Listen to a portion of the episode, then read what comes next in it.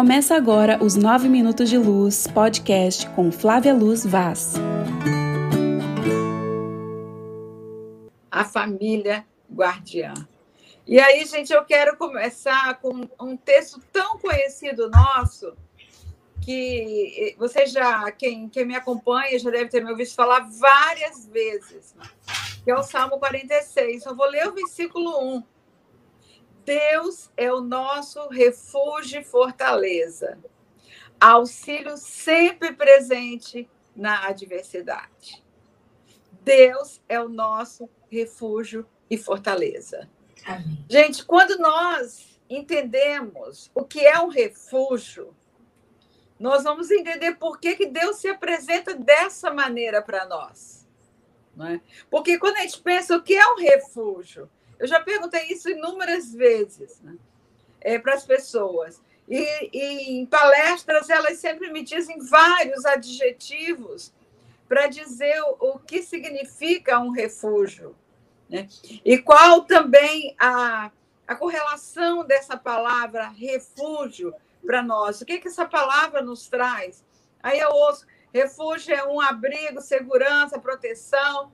Né? Quando nós vamos olhar no, no dicionário, as melhores conceituações dizem isso: que refúgio é um lugar de aconchego, é um lugar de esconderijo, é um lugar de socorro, é um lugar de amparo. E para mim, essa é, aconchego e amparo são, são as definições mais é, que mais me indicam o que é refúgio. Né? A gente é aconchegado e amparado. E esse abrigo nos fornece segurança e proteção. Então, criar essa imagem mental de Deus acalma a nossa alma, afasta a angústia, produz segurança e paz, que é tudo que nós precisamos para o nosso percurso existencial nesse mundo de tantas inseguranças. E aí, para dar essa direção para os seus filhos, Deus criou a família. Aleluia. Para ser uma guardiana, é isso, Flávia? Deus criou a família para ser uma guardiã. Uma guardiã da infância. Agora, bem antes da infância, por todo o percurso existencial de uma criança. Né? Então, é preciso entender isso. Né? Deus criou a família, esse lugar de refúgio, que é o tema do meu primeiro livro, não é? Família, lugar de refúgio, e eu faço uma questão: o campo de batalha. Então, para ser esse lugar de refúgio, para acolher o ser humano, para nutrir, cuidar, proteger, amparar, preparar para a vida e dar identidade e destino. Tudo isso é na família, gente. Olha só o que diz Provérbios 14, 26, que eu sei que a Carol vai colocando os textos aí para vocês. Provérbios 14, 26 confirma o propósito de Deus para a família. Olha, aquele que teme o Senhor possui uma fortaleza segura, refúgio para os seus filhos. Então, família guardiã é um lugar de refúgio. Família guardiã é o lugar onde os filhos se refugiam. É uma fortaleza segura. É um lugar de nutrição, de cuidado, de proteção, de amparo, de preparação para a vida, e é nessa preparação, nesse cenário de cuidado e proteção da identidade, né? estrutura uma identidade e dá o norte, a direção para a vida, né? o destino. É isso que eu pensei nessa manhã, gente. E mais um versículo me veio à mente quando eu estava pensando no tema que, que Flávia me pediu como família guardiã que está em Salmo 16, versículo 11, mas que repete também Atos 2, 20, né? Quando nós vemos versículos repetidos na Bíblia, ali tem um segredo. Ali tem algo que precisa aprofundar. ali tem um mistério a ser compreendido. A ser, ali tem um enigma a ser decifrado, não é? Que é o meu novo livro Enigmas da Alma, não é? E eu acho que quando nós falamos de família, nós estamos falando do cenário onde os nossos enigmas são, são feitos. O que, que é enigma? É tudo aquilo que não compreendemos da nossa história de vida, mas que impulsiona a nossa forma de pensar, de sentir e de agir. E isso é alma. Então, quando nós pensamos, por que, que eu estou pensando isso? Porque eu estou sentindo isso e porque eu estou agindo dessa maneira, nós estamos falando dos enigmas da nossa alma. E é preciso compreender, né? decifrar, achar o ponto de desatar esses nós. Porque quando nós desatamos os nós da nossa estrutura psíquica, a trama enigmática da nossa estrutura psíquica, nós estamos permitindo aflorar quem nós somos na essência. A, a Flávia leu o Salmo 139. Se a gente for lá para os versículos 23 e 24, quando diz: Sonda-me, ó Deus, tu conheces o meu pensar, né? tu conheces o meu sentir, prova-me. Agora é o, é o 20, 23 e 24, Carol. Prova-me, vê se há em mim algum caminho mal. Isto é, Senhor, vai no, no caminho que eu percorri, na minha história de vida, na trama que se formou nessa trajetória, nesse percurso existencial. Vê se há no caminho que eu percorri algo que me fez mal. E guia-me pelo caminho eterno, pelo caminho que o Senhor preparou para mim. Então, quando nós estávamos no ventre da nossa mãe, como a Flávia já leu no Salmo 139, Deus preparou um caminho para nós. Mas na nossa história de vida, alguns nós, na nossa trama enigmática, se formaram e na compreensão que a palavra de Deus nos traz, porque no Enigmas da Alma eu trago uma decifração à luz da palavra de Deus. Somente a palavra de Deus tem esse poder de ir até a divisão de alma e espírito. Ninguém vai Nenhum cientista, por mais capaz que seja, consegue ir à divisão da alma e espírito. Só a palavra. Porque a palavra vai lá e pescruta todo o íntimo do nosso ser, pescuta toda, toda a nossa estrutura e vai trabalhando todas as áreas da nossa vida naquilo que nós nem trouxemos ainda a nossa mente consciente, ao nossas, as nossas emoções, o, a palavra de Deus vai lá e vai decifrando. Então, gente, é preciso entender qual é o propósito de Deus para a família. Aquele que tem o Senhor possui uma fortaleza segura, refúgio para os seus filhos. E aí, no Salmo 16 e 11, também Atos 2, 20, diz assim: Tu me farás conhecer os caminhos da vida. A tua presença me enche de alegria e me traz felicidade para sempre. Na outra tradução diz: Tu me farás conhecer os caminhos da vida. Na tua presença há delícias perpétuas. Está falando de quem? De Deus, né? De Deus, de Jesus. Ele nos faz conhecer os caminhos da vida. E a quem Deus entregou essa responsabilidade aqui na Terra.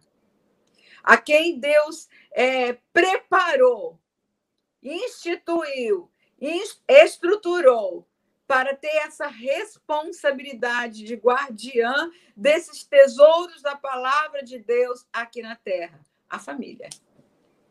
Família guardiã. Família guardiã. É ela que vai ensinar um filho e recebe isso de Deus. Os princípios do reino de Deus, né? Ela ensinará, ela fará conhecido para um filho os caminhos da vida. Né? É ela que vai é, se fazer presente, né? É se presentificar, né? Na vida de um filho, fazendo com que a sua presença, como família, conduza esse filho nos caminhos da vida com alegria, com paz, com amor, com tudo que precisa. Ô, gente, isso é maravilhoso, né? A gente entender isso, né? Entender, porque o temor, quando diz uma família, aquele que teme o Senhor, o temor do Senhor é o princípio da sabedoria. E o lugar que damos a Deus em nossa vida é compatível com o lugar que lhe damos na nossa família. Se você dá um lugar a Deus na sua vida, você vai dar um lugar a Deus na sua família. Não é congruente a gente dizer que nós cremos no Senhor, que nós o amamos, se não aceitarmos a sua palavra como prática de conduta. O que vai nortear a condução da nossa vida na família? É a relação que nós temos com Deus, na nossa vida diária, exercendo as funções estabelecidas pela palavra para a nossa família. Família tem funções estabelecidas. A palavra de Deus estabelece a função do homem, a função da mulher, né? E nessas funções e papéis que desempenhamos na nossa família, nós dizemos se realmente Deus tem o primeiro lugar na nossa vida. Porque as funções, se a gente for lá para Efésios, capítulo 5, a partir do versículo 21, nós vamos entender todas as funções. Nós vamos entender a função da mulher que começa ali, e isso é fundamental. E eu já quero dizer para vocês que estão me ouvindo que esse versículo tem uma chave, uma chave de sabedoria. Quando a Bíblia diz: "E vós, mulheres, sejam submissas a vosso marido como ao Senhor", na Bíblia King James, esse versículo King James atualizada, esse versículo está assim: Vós, mulheres, sois submissas a vosso marido, porquanto sois submissas ao Senhor. Então, em primeiro lugar, tem uma submissão ao Senhor. O que é submissão ao Senhor? É a compreensão da nossa função. Por que Deus deu essa função com essa missão? Então, a missão foi dada por Deus. Aí, na continuidade, nós vamos ver a missão do homem junto a uma mulher e o papel dos filhos. Mas qual é o segredo, gente? Qual é a chave? Na família não tem missões. Tem a missão que Deus entregou um homem lá em Gênesis, lá no capítulo 2, quando Deus levou o homem para o jardim e deu a ele a autoridade para cuidar, para dominar para nomear. Deus deu, isto é, para dar sentido e significado. Lembrem, gente, quando Deus criou os animais, ele deu a Adão esse privilégio de nomear todos eles. Adão deu o sentido e o significado para eles. Nenhum nome que Adão deu foi mudado. E da mesma forma, quando Deus forma a mulher, Adão também disse: essa será mulher, por quanto do varão foi tirada. Se nós entendermos que a gente nunca compreenderá destino sem à origem, porque a origem dá o norte, a origem vai nos dizer do propósito. É, eu estava num um congresso de mulheres esse final de semana falando sobre origem. E eu falei exatamente isso. Se nós não formos à origem, jamais entenderemos destino. Porque na origem está o segredo, na origem está a direção. Então, essa origem da mulher nos diz qual é a missão. A missão é uma só é a missão dada ao homem para, junto com uma mulher, formar a descendência. Formar, isto é, conceber, nutrir, amar, aceitar, dar sentido à sua existência e preparar o seu, seu, seu destino. A família que dá identidade, a família que dá direção, a família como guardiã desse propósito, a família que recebe uma herança para guardar e recebe uma herança do Senhor. E isso é fantástico, gente, porque quando fala que os filhos é, é, são herança do Senhor, está dizendo que é algo que nós recebemos do Senhor para guardar. Nós somos guardadores, guardiões da herança do Senhor. Amém. E mais ainda, tem um outro texto bíblico que me vem à mente agora, porque os filhos são como flechas na mão do guerreiro. Procura estudar um pouco sobre o arqueiro. E aí a gente perguntaria: flecha polida ou flecha ferida? Quando você vai polir uma flecha, a forma com que você vai preparar essa flecha vai dizer se ela vai atingir o alvo ou não. Se você está lá polindo como algo precioso, que tem que ficar assim perfeitamente na, no propósito, no propósito.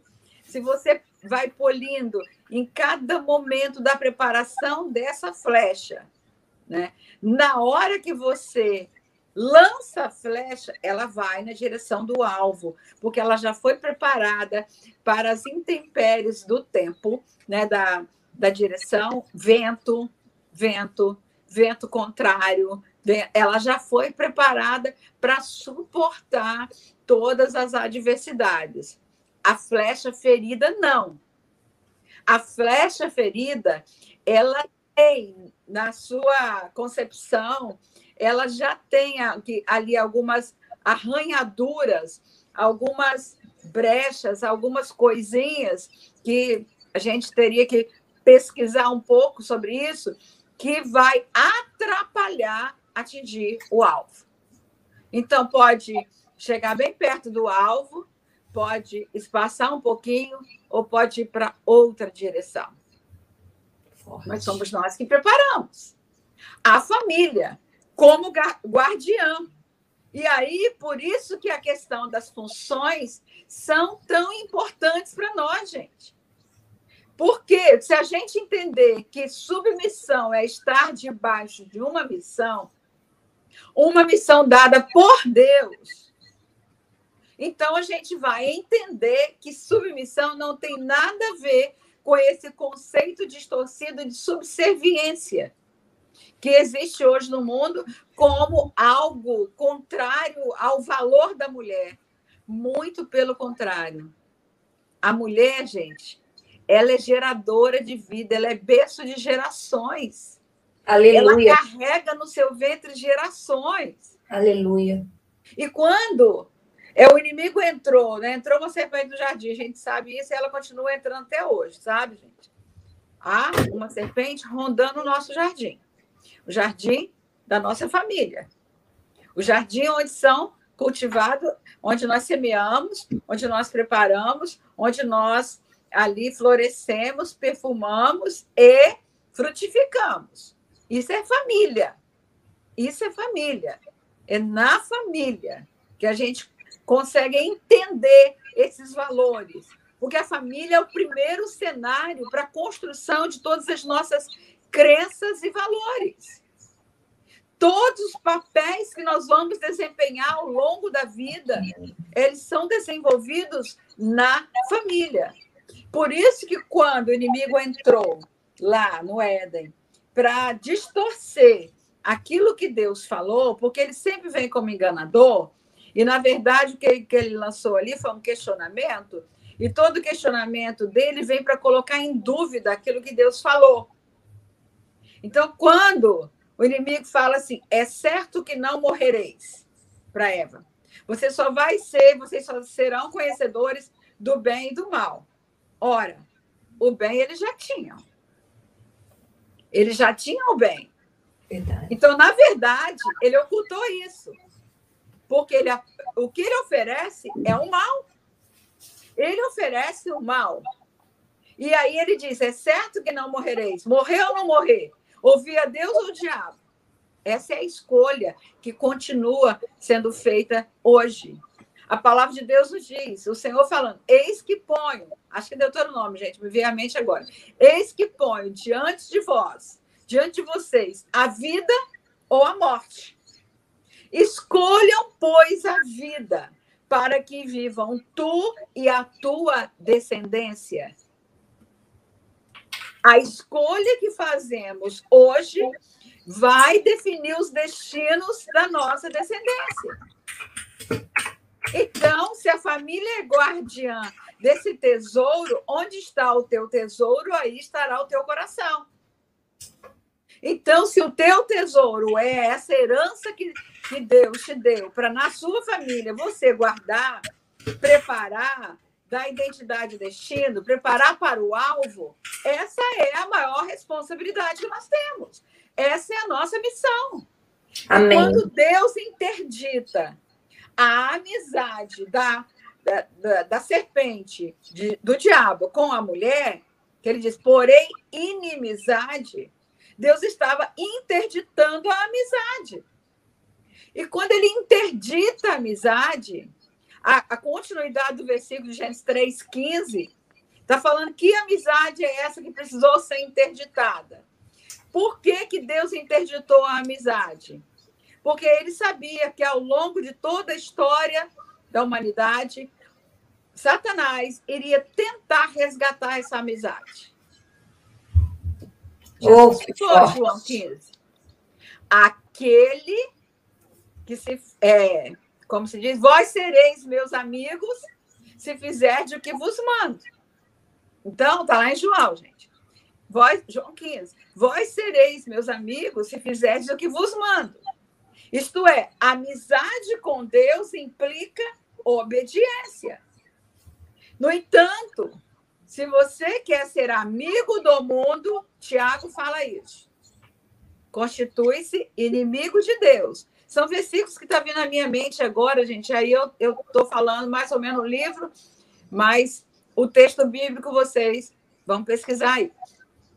Então, Tiago fala sobre isso. Então, gente, há uma escolha a fazer. Amizade com Deus implica obediência, isto é, seguir princípios. Seguir princípios.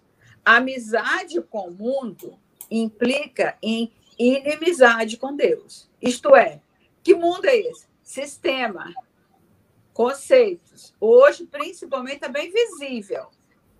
Hoje, na, na nossa geração, na minha, sou bem mais velha que vocês, e na geração dos meus filhos, das minhas noras, nessa geração hoje, dos meus netos, o que a palavra de Deus está dizendo, que é muito importante a gente entender, é que se a gente quer seguir princípios, eles têm que estar muito claros na nossa mente, para estar claros na nossa família, para que no exercício das funções familiares nós possamos permanecer com a inimizade com o sistema do mundo que hoje faz tudo para destruir família.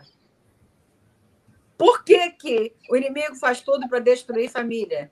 Porque ele sabe que família é a representação do reino de Deus aqui na terra. Ele sabe que família é um território dos céus na terra. Aleluia! Ele sabe que família é uma colônia dos céus na terra, com a responsabilidade de implantar a cultura do reino e de fazer a transmissão dos princípios de Deus, os princípios geracionais para a nossa descendência. A próxima geração vai viver aquilo que nós ensinamos hoje Aonde? Nas nossas igrejas, na escola, todas elas são parceiras. E parceria não é a responsabilidade de formar, é família. Família. É na família que os princípios de Deus são implantados. É na família que a cultura do reino é implantada. É na família, gente, que nós preparamos um filho para serem príncipes e princesas não nossos. Amém. Que a gente hoje tem um costume que eu acho até bonito falar: a minha filha princesa, a minha princesa, o meu príncipe. Sim, mas eles são princesas e príncipes que nós, como pais, recebemos a responsabilidade de preparar para o reino. Então, tem um rei a quem a gente vai dar conta. Amém. Nós prestaremos conta da herança dele, que ele nos ensinou. Estão entendendo a responsabilidade da família guardiã, gente? É muita coisa, Jesus. Meu Deus, Flávia, quando Deus te inspirou para você escrever Guardiões da Infância, essa é uma mensagem essencial. Eu já falei que o nosso, no, nossos, nossos assuntos né, é, é uma trilogia. Andam é uma trilogia. Nossos livros, ó, Família, Lugar de Refúgio ou Campo de Batalha? Enigmas da Alma, uma decifração à luz da palavra de Deus. Para limpar as áreas que viraram campo de batalha, a gente precisa trabalhar os enigmas da alma.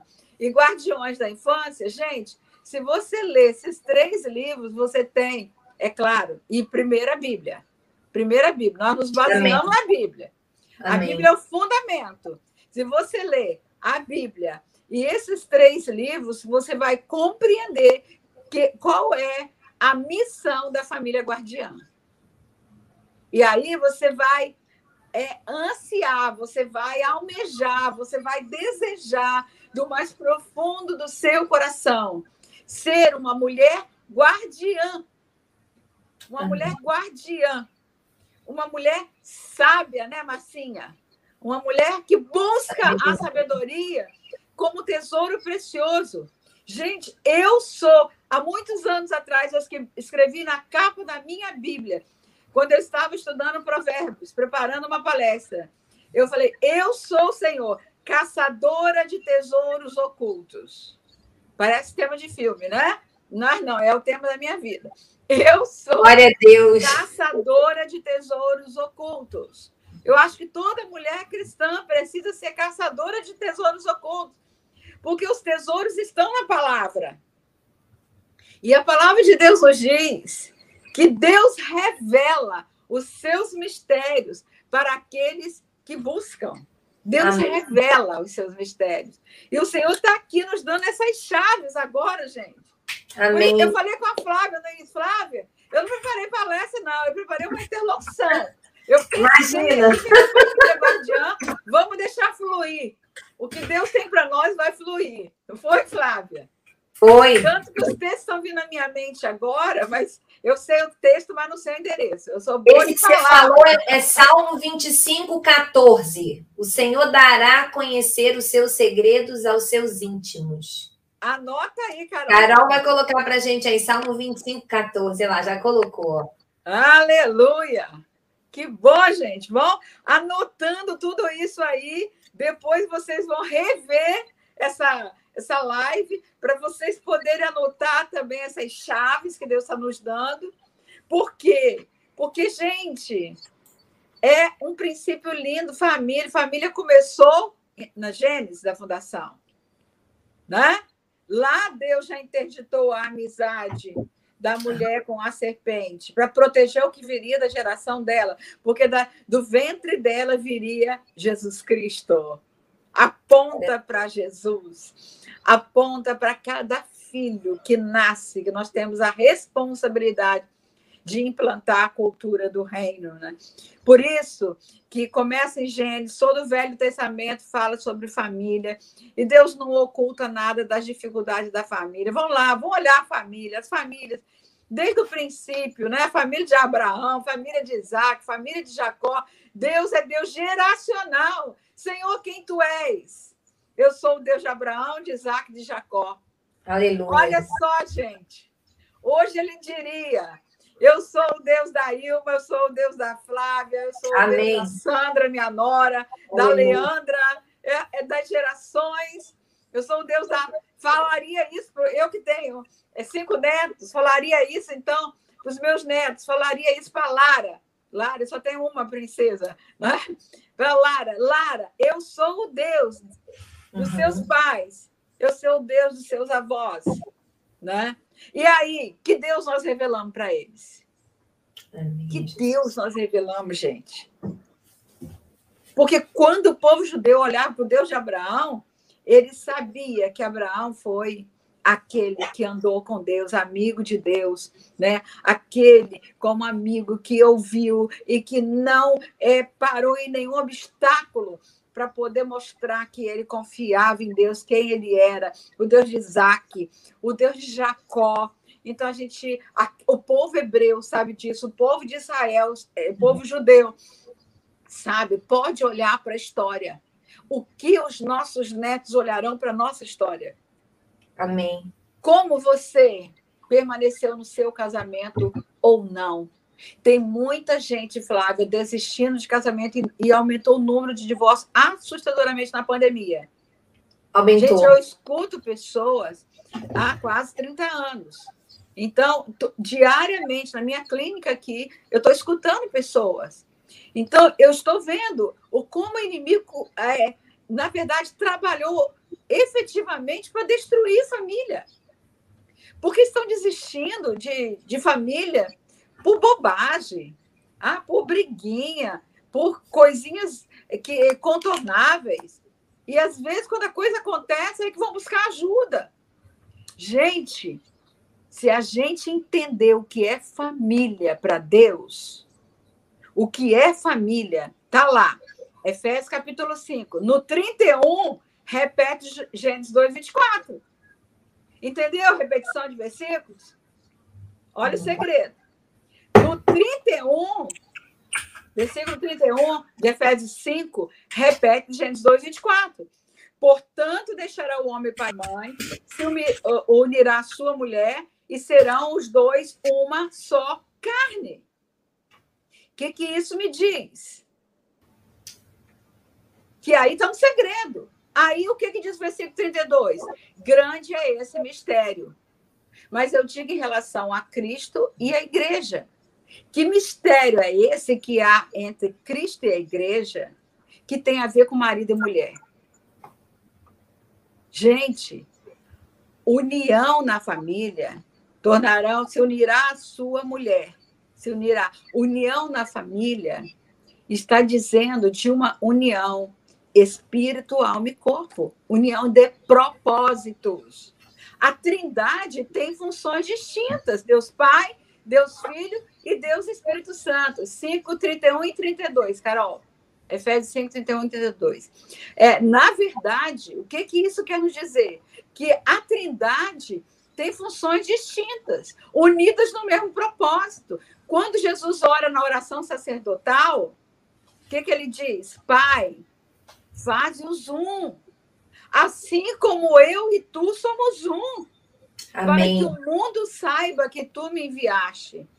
A unidade da família, no mesmo propósito, aponta para a unidade da Trindade, Deus Pai, Deus Filho, Deus Espírito Santo e a igreja. Tanto que ele deixa o Espírito Santo aqui para habitar em nós, para fazer essa conexão de unidade. Então, gente, eu quero citar mais um versículo, que eu acho que eu já gastei o meu tempo todo. Não, você tem todo o tempo. Aqui a gente não tem tempo. Aqui não é uma hora, não. Se você quiser ficar duas, a gente fica, né, gente? Vocês ficam? Eu fico. Então, deixa eu só ir para. Pode ficar à vontade. Gente, eu quero só dizer para vocês o que é ser uma família guardiã. Olha só, 1 Tessalonicense 5, 23. E todo o vosso espírito, alma e corpo sejam conservados íntegros até a vinda de nosso Senhor Jesus Cristo. O que, que isso diz? Que a família é a guardiã do espírito, da alma e do corpo de um filho até lançá-lo como flecha ao mundo. Aleluia! Para atingir o alvo. Então, Espírito, nós já sabemos, a ligação com Deus, o conhecimento de Deus a palavra implantada, os princípios do reino, a cultura do reino. Isso é a formação espiritual, onde um filho vai aprender desde cedo que Deus é Pai, que Deus é Senhor, que a palavra dele é a direção que nós temos para a vida. E como ele vai aprender isso? Pelo discurso só? Filho, vai para a escola dominical, vai para a igreja, vai com sua mãe, vai com seu pai. Não, a palavra valida o comportamento. É prática, gente. É prática de conduta. Quando no, Deus nos fala, como família, que nós somos guardiões, nós está falando da família que guarda esse tesouro da palavra. E a palavra é para ser vivida. Sim. Escondi a tua palavra no meu coração para não pecar contra ti. Salmo 119. Lâmpada para os nossos pés é a tua palavra e luz para os nossos caminhos. O, aquilo que eu penso, que eu sinto e que eu falo tem que estar compatível com a palavra de Deus. Porque eu posso falar que Deus é amor e essa criança nunca vê o amor na prática na família. E pior ainda, não vê o amor entre os pais o amor e o respeito, que também está lá em Efésios 5, no versículo seguinte. Depois de grande esse mistério, está lá amor e respeito. Se não existe amor e respeito, nós não estamos ensinando sobre Deus é amor. Não, está, não estaremos ensinando sobre isso. Por quê? Porque o amor e o, e o respeito são as duas bases é, fundamentais para um filho entender quem é Deus. Deus soberano. Nós amamos o Senhor porque ele nos amou primeiro. Deus, seu filho amado. A essência do amor é Deus. O amor é o oxigênio que vitaliza a vida. Sem amor, morre-se cada dia um pouco mais. Amor é aceitação, é cuidado, é nutrição. Onde começa, gente? Na concepção. Uma criança começa a existir desde o momento que se fala dela. Aleluia. A linguagem antecede o sujeito. Foi assim com a criação. Haja luz. Gente, haja luz. Se você for lá em Gênesis capítulo 1, no versículo 1 e 2, no princípio criou Deus os céus e a terra. Simples assim. No 2, e a terra era sem forma e vazia, e o Espírito de Deus se movia sobre a face das águas. Sabe esse movimento, mover sobre a face das águas? Imagina o Espírito Santo fazendo assim sobre a face das águas. Era tudo caos, era tudo trevas, mas havia o Espírito se movendo sobre a face das águas. Esse mover, a palavra no original, no hebraico, significa chocar.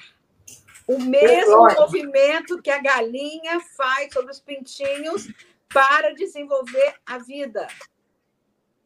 Ok? Havia ali água, havia ali o espírito se movendo para sustentar a vida. Vamos lá agora, porque João se encontra com Gênesis. Eu escrevi isso no Enigmas da Alma. João se encontra com Gênesis. E aí o que, que acontece? Nicodemos vai perguntar a Jesus sobre novo nascimento. Aí ele diz: Eu posso entrar no ventre da minha mãe, sendo já velho? Aí Jesus fala: Que é nascido da carne é carne, que é nascido do espírito é o espírito. Você precisa nascer da água e do espírito. Anota de novo: água e espírito. O que, que tem no ventre materno? Onde a criança se desenvolve? O que, que tem dentro da bolsa onde fica a criança? Água. Água. E, como que aparece a vida? Ciência não consegue entender que o encontro de um óvulo de um espermatozoide, que encontra um monte todos os dias, mas tem um que encontra, e dali vira vida. E o que, que faz isso virar a vida? O espírito. o Espírito de Deus. Agora vamos de novo no Gênesis. Olha lá, gente. E disse Deus: qual foi o primeiro elemento que Deus criou? Haja luz. Haja luz. Por quê? Porque a vida ali que era sustentada pelo Espírito na face das águas precisou da luz. Depois Deus fez todos os outros elementos. O que que acontece no ventre materno? Quando a criança está prontinha lá, no meio daquele líquido amniótico, que a vida já foi desenvolvida e todos os órgãos preparados para a criança nascer, aí a mãe dá a luz. Ai, Jesus. Criança, meu Deus, coisa linda. A mãe sai, a criança sai da escuridão do ventre e ganha luz. Vocês entenderam o mistério, gente? A sabedoria, isso aqui é chave que Deus está dando para nós. Gente, isso é fantástico. Porque veja só, veja só, Jesus, ele encontra a mulher samaritana e falou: Ah, filha, se você beber da água que eu lhe der, você jamais terá sede. Acaba a carência da alma. Acaba a carência que ela pensava que ela podia suprir com aquele monte de homens ao longo da sua história. Você já teve cinco maridos e o que você tem agora, o sexto, não é teu marido. Que carência havia no coração dessa mulher, onde ela procurava suprir em relacionamentos. Quando Jesus chega, ele falou: acabou sua, sua carência de amor, acabou a angústia da sua alma. Esse sentimento, mulher, que ele ficou presente na raça humana, no DNA, desde o dia que você saiu do jardim como raça humana. Desde então, todos os seres humanos têm um sentimento difícil de nomear na alma, que pensa que pode suprir com pessoas, com empregos, com profissões, com dinheiro, com coisas, e nada supre, que é a angústia da viração do dia. Isso se chama nostalgia. Nostos. A origem da palavra nosso quer dizer saudade do lar. E algos, dor, a dor da perda da saudade do lar.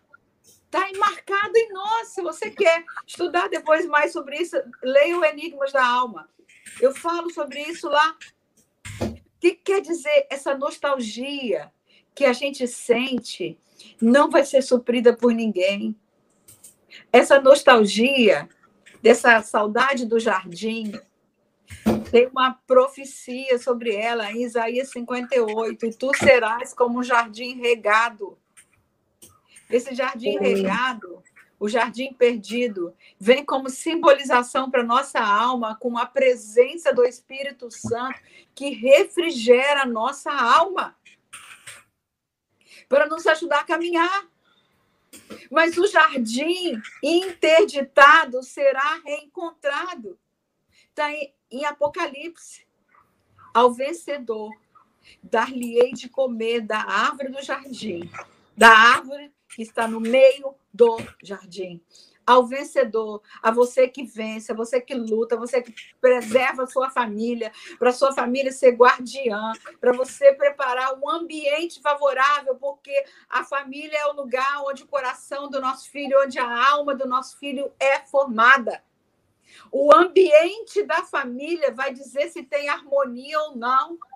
Amém. Se o relacionamento dos pais tem amor ou não. O maior investimento que se faz para um filho é a qualidade do relacionamento conjugal. Amém. Quando os pais fazem da família um lugar de um campo de batalha, de brigas, de gritos, de ambiente turbulento, Gente, nunca vimos tanta criança com hiperatividade. O que, que é essa hiperatividade? Me assusta. esse monte de crianças que são levadas aos profissionais e que voltam com transtorno de hiperatividade, déficit de atenção. O que, que está acontecendo? O que, que a família tem sido? Os pais têm harmonizado a alma dos filhos?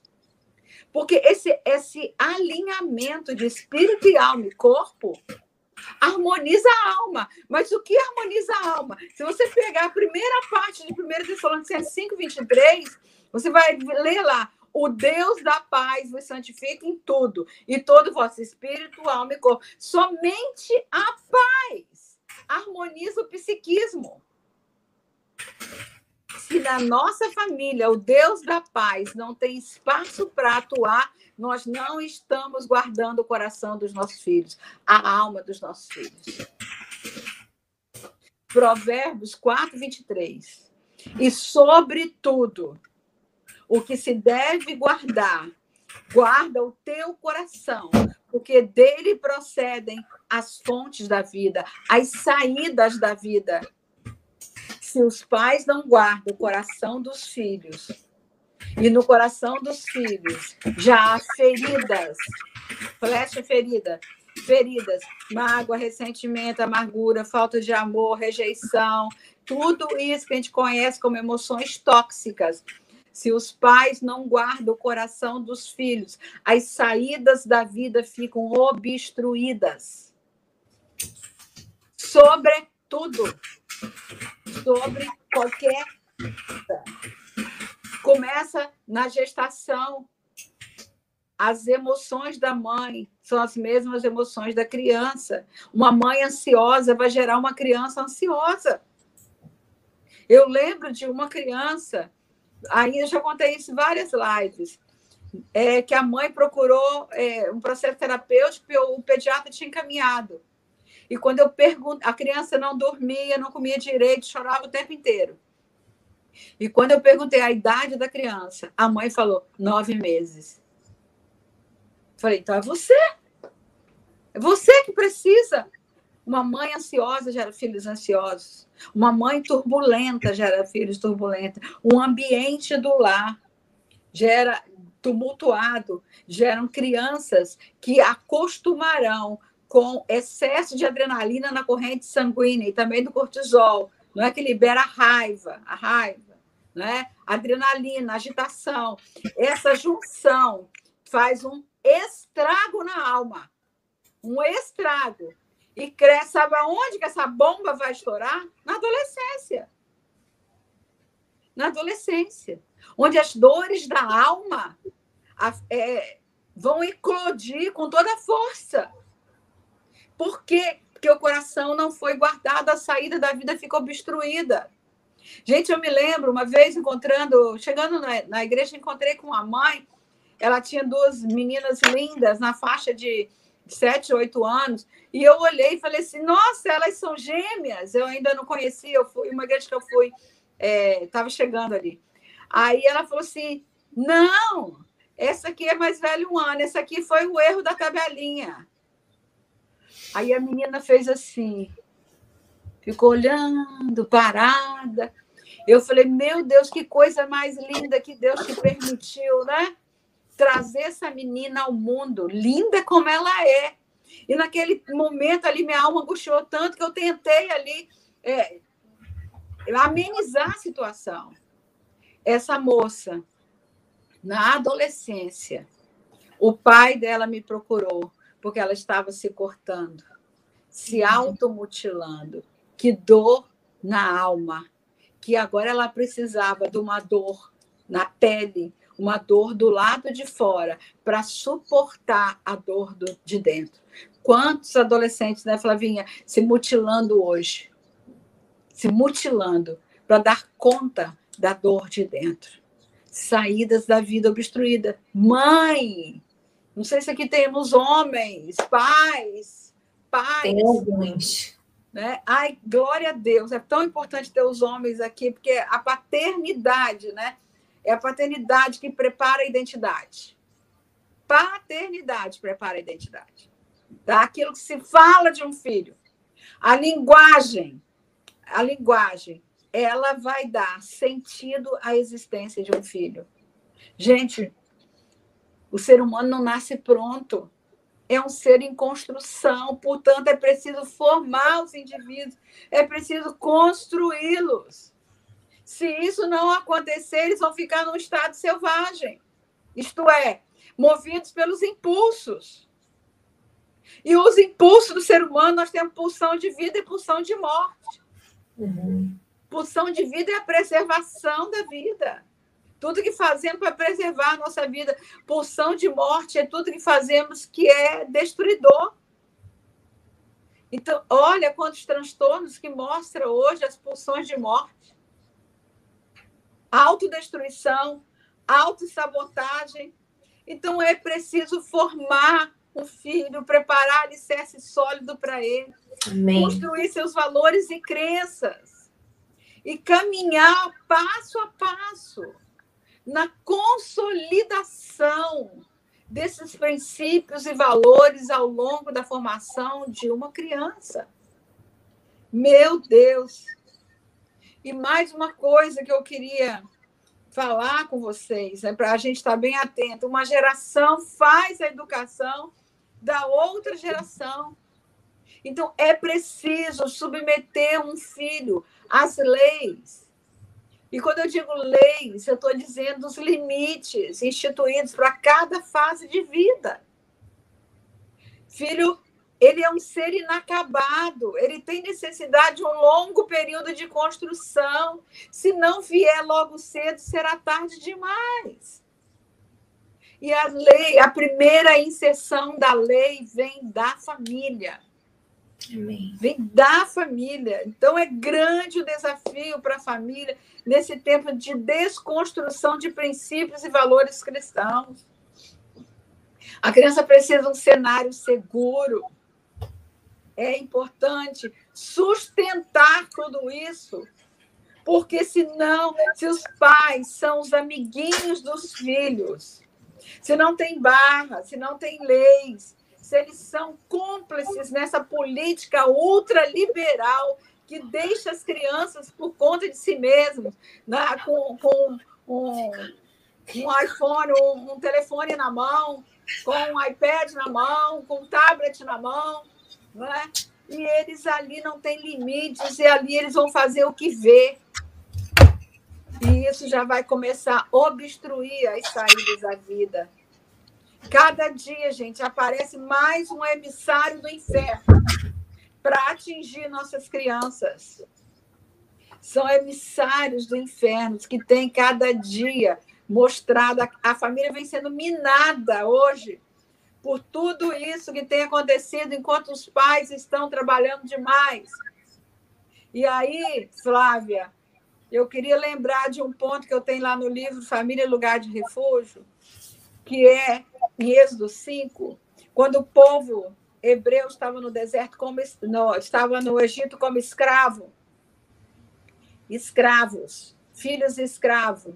Quando um filho é gerado na escravidão dos pais, eles também se tornam escravos. Deixe-me dizer uma coisa para vocês. Quando um filho é gerado de pais compulsivos, seja com o que for. Compulsão é um padrão repetitivo que exige rituais para preencher os vazios afetivos perdidos no passado, sempre em busca do amor fantasioso. Se eu comprar isso, vai me suprir de amor. Se eu organizar isso, vai organizar aqui dentro. Se eu limpar isso, vai limpar minha alma que está suja. Entenderam o que é uma compulsão? E tem compulsão sexual, que leva à pornografia, pais viciados em pornografia. A pornografia vicia tanto quanto a cocaína. E o que, que ela faz? Ela captura os mecanismos de prazer do ser humano para ela e aquelas imagens ficam printadas na, no cérebro, exigindo sempre mais. E esse padrão, esse padrão compulsivo vai ficar como portas abertas para o inimigo roubar os nossos filhos. A gente tem visto crianças muito novas já acessando pornografia. E a gente já recebeu isso também na clínica, que os pais não sabem. Quando descobrem, ficam desesperados. E às vezes é a escola que descobre. Às vezes é a escola que descobre. Onde a criança começa num processo masturbatório na escola. Gente, alerta! Família guardiã. Família guardiã. Guarda tudo. Essa liberdade ela é destruidora. Esse projeto de formação precisa ser baseado em princípios, porque senão acaba em cativeiro. Quando o povo estava lá, Deus chama Moisés e fala: Moisés, vai lá para tirar o povo do Egito. Ele chega para Faraó e diz: Deixe o meu povo ir para fazer uma celebração a Deus no deserto, ao nosso Deus. Faraó chama o capataz e diz assim: Esse povo está ocioso Aumente o serviço deles. Não lhes dê palha. Deixa que eles mesmos vão buscar a palha. Mas em nada diminua o trabalho deles. No final do capítulo 5, diz: E todo o povo hebreu corria, corria aos arredores do Egito, pegando restolho em lugar de palha. Na minha concepção, o que Deus me falou nesse texto é que a palha era necessária para o trabalho deles, para a confecção dos tijolos. Então, eu penso que palha hoje para nós seria o conhecimento, tudo aquilo que nós buscamos para a gente ser capaz, competente naquilo que nós fazemos, tanto na nossa profissão quanto no nosso ministério, as horas que nós gastamos em nesse conhecimento que transforma, porque tem conhecimento que vai para o lixo, conhecimento que transforma, Amém. para sermos agentes de transformação e de cura, como vocês estão aqui agora, nesse tempo. Agora, o que vem a ser restolho? O que, que nós estamos correndo tanto? Que restolho é esse? Para mim, Restolho é todo o tempo que nós gastamos em coisas que não agregam valor para a nossa vida. E se não agregam valor, ocupa o nosso tempo e tira do tempo que deveríamos ser guardiães. Guardiães. Gente, nem sei se dá mais para falar, mas eu quero terminar com um ponto. Gente, concepção, não é? Gestação, a linguagem que antecede o sujeito, ela se manifesta na concepção. Menino ou menina? Ah, eu quero um menino. Deus me deu um menino.